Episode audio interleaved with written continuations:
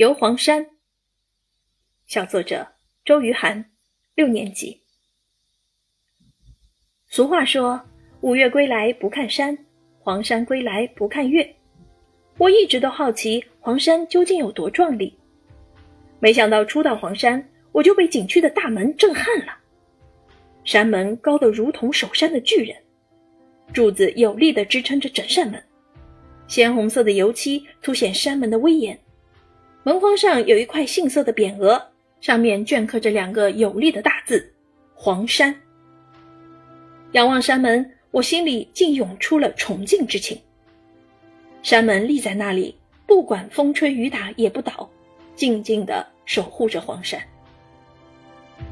穿过小径一线天后，我们向西走，就看到了著名的景点猴子观海。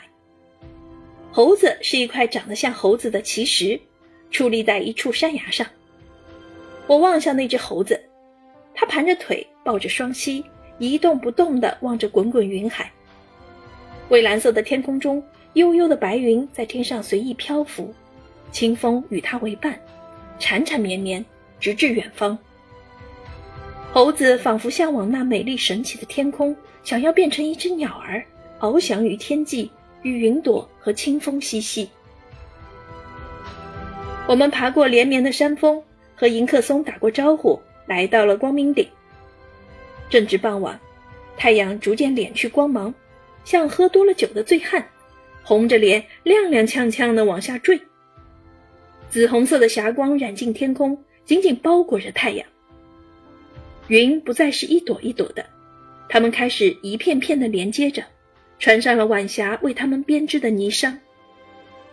这时候的景色仿佛是一幅美妙绝伦的画卷。绿色连绵的群峰染上了红色光辉，光明顶上的一棵卧龙松。也披上了金红色的外套。红色的风吹过我们粉嘟嘟的脸，我们的笑容好像也变成红色的了。这次旅行，我可算领略了黄山的美。所谓的“林海绿涛，风过有痕”，可能不过如此了。